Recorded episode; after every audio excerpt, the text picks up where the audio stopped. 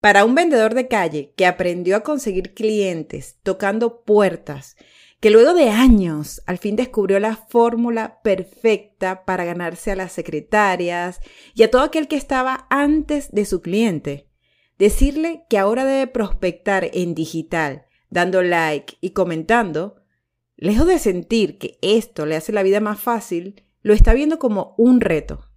Eso sí, se enamora de las listas de potenciales clientes que muestra LinkedIn cuando coloca en el buscador cargo comprador y se desglosa una gran cantidad de potenciales clientes. Pero al momento de hacer esa conexión es que empieza el caos, porque tiene 300 caracteres para no pasar desapercibido, no vender directamente y lograr que le acepten la invitación. En el episodio de hoy te voy a contar lo que puedes hacer para que tu prospección en la red te traiga resultados. Bienvenidos a Detrás de la Venta B2B, el único podcast que te acerca a los tomadores de decisión del sector industrial para dar a conocer qué aspectos evalúan a nivel digital en los proveedores. Aquí encontrarás entrevistas y herramientas para llevar tu proceso comercial al mundo digital. Detrás de la venta B2B con Karen Torres.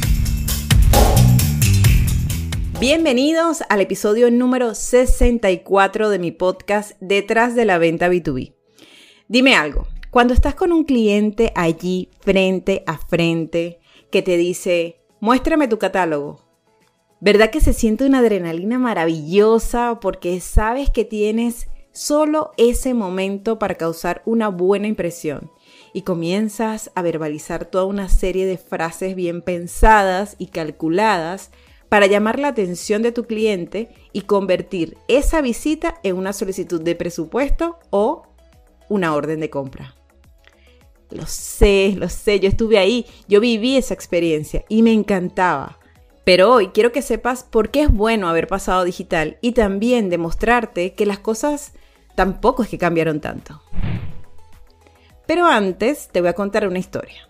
Hace algunos años yo tenía un cliente en la mira, era una constructora. Yo vendía cables eléctricos, sistemas aeroneumáticos y cada vez que viajaba a Maturín, que, era que queda en Venezuela y que era la ciudad que yo atendía, iba a la obra, preguntaba por el ingeniero o alguien encargado para poder presentarle mis productos y hacer negocios. Como era una obra del Estado, a veces había gente trabajando y otras no, ya sabes. Entonces yo viajaba cada 15 días y fijo pasaba por ahí. Cuando no encontraba a la persona, pensaba, bueno, nada, cuando regrese volveré a pasar. Hasta que llegó el día que finalmente encontré al ingeniero de la obra. Me presenté, le conté de, toda la línea de productos que llevaba y bueno, me pidió presupuesto. Entre ir y venir, para no hacerte esta historia tan larga, pasó un año y finalmente me aprobaron la propuesta y me compraron. Fueron seis sistemas hidroneumáticos me gané una comisión brutal. Yo sabía, yo sabía que había potencial en ese proyecto, pero me tomó un año lograrlo. Fue un tema de disciplina, perseverancia y tener claro que yo quería estar en ese proyecto. Y ahora me imagino que te estás preguntando, ajá, ¿y esto qué tiene que ver con la venta digital? No entiendo. Pues ahí te va. En las redes se prospecta sentado en tu oficina, desde tu computadora o tu celular. No sales, no corres riesgos, no tienes una secretaria intermediaria, eres tú encontrando a ese cliente ideal. Cada vez que yo salía de viaje, dejaba a mi hija y agarraba carretera sola. ¿Tú sabes la cantidad de riesgos que habían en esos viajes? En cambio, cuando tú estás en LinkedIn, tienes la capacidad, la, no, tienes la oportunidad de llegar a ese cliente sin haber salido de tu casa. Y ojo, las redes no van a acelerar el proceso, o sea, simplemente están para que tú encuentres y te encuentren. O sea, no es que si, bueno, ahora que escuché el podcast me voy a LinkedIn y yo sé que en dos meses, no, no, no, esto no va a acelerar el proceso. igual la gente tiene que saber quién eres, entender eh, cuándo te va a necesitar, es un proceso. Hace días me preguntaba un jefe de ventas, Karen, ¿qué debo hacer primero? ¿Buscar contactos o hacer contenido?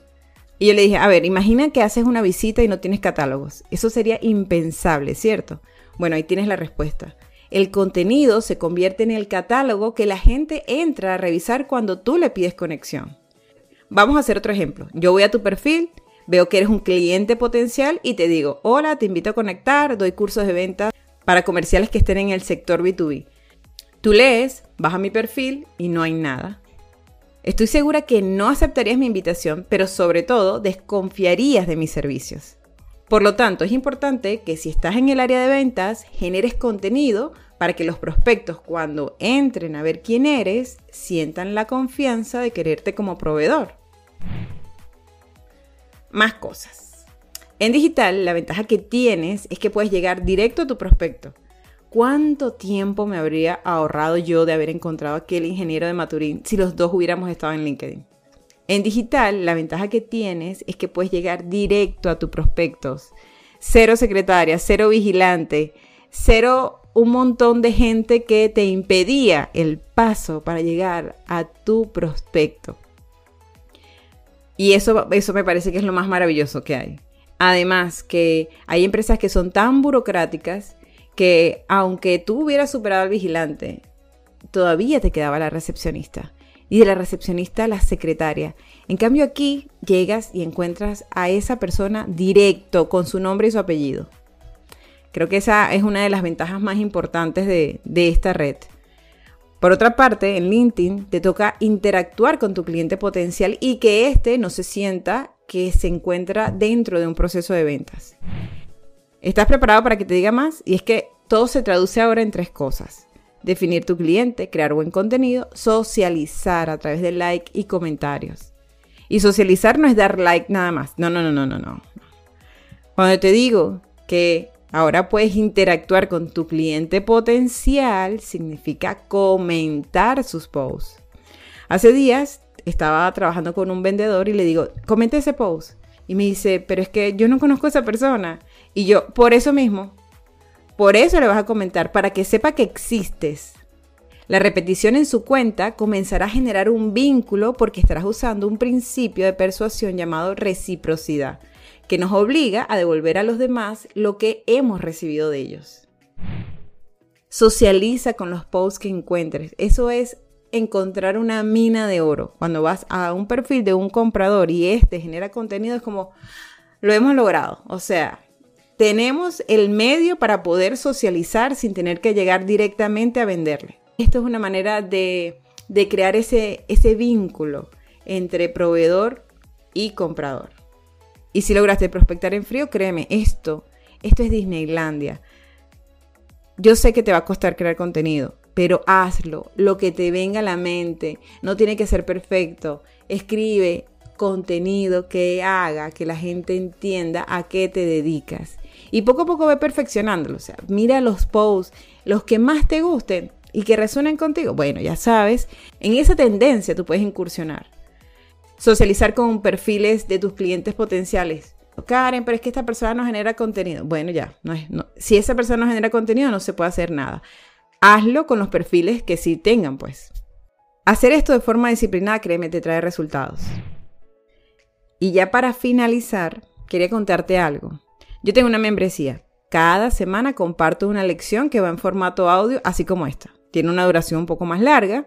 Y en la lección de esta semana yo le voy a contar a mis socios, es decir, a toda la gente que ya está dentro de la membresía y que están aprendiendo, les voy a contar cómo pasé yo de 200 contactos a 11.440 en dos años. Pero esa no es la gran cosa, la verdad, sino cómo fue que crecí en la red en un punto tal que ya no tengo que ir detrás de los prospectos. Eso sí, no es una fórmula mágica, no es una lección apta para personas que quieran recetas de 1, 2, 3 y solamente con esto ya he crecido en la red. No, no, no, no. Un día una persona se sentó conmigo y me dijo, lo que tienes que hacer es esto, esto y esto. Yo lo hice y funcionó perfectamente. Luego implementé otras estrategias y también me funcionaron. Algunas sí, otras no, pero entonces ya supe que era lo que tenía que hacer. Si quieres saber qué fue eso que me enseñaron a hacer y cuáles fueron las estrategias que a mí me funcionaron en un principio, en la biografía del episodio vas a encontrar el enlace de la membresía para que te puedas registrar. Cada sábado subo una lección. Y estas lecciones incluyen soporte en que yo misma voy a estar contigo para guiarte en lo que no entiendas. Sábado que no estás, sábado que te pierdes la lección, porque cuando entras recibes solo la de la semana y las que vendrán más adelante. Y la lección de esta semana es la receta que a mí me funcionó para crecer y tener clientes en la red, sin tener que hacer llamadas de prospección que no me gustan, eh, de verdad, no me gusta hacer llamadas de prospección, ni visitas, porque vean, mis clientes están en Monterrey y Ciudad de México, porque yo me dedico al sector industrial y yo vivo en Playa del Carmen, o sea, no estamos ni cerca. Yo tengo que agarrar un avión para llegar a esas ciudades. Entonces yo no hago visitas. Todo lo hago a través de LinkedIn. Todo y mis correos electrónicos. Si quieres saber cómo fue que yo eh, crecí dentro de LinkedIn y, y, esto que yo hice no es que porque tú vendes cursos, eso aplica, pero para mi negocio no. No, esto aplica para todo el mundo, ¿ok? Te invito a ver el enlace de la membresía en la descripción de este episodio y conoce todo, todo, todo lo que abarca. Y ya para finalizar, pues, muchas gracias por estar aquí. Espero que el episodio de hoy te haya gustado. Vayan a prospectar en LinkedIn, vayan con paciencia. O sea, las cosas ocurren cuando somos disciplinados. ¿Ok? Nos escuchamos la próxima semana y que tengas hoy el mejor día posible. Gracias por acompañarnos una semana más en Detrás de la Venta B2B con Karen Torres. Karen Torres se escribe con M al final. Recuerda seguirle en LinkedIn y YouTube como Karen Torres y puedes suscribirte en su página web karentorres.com. Hasta una próxima oportunidad.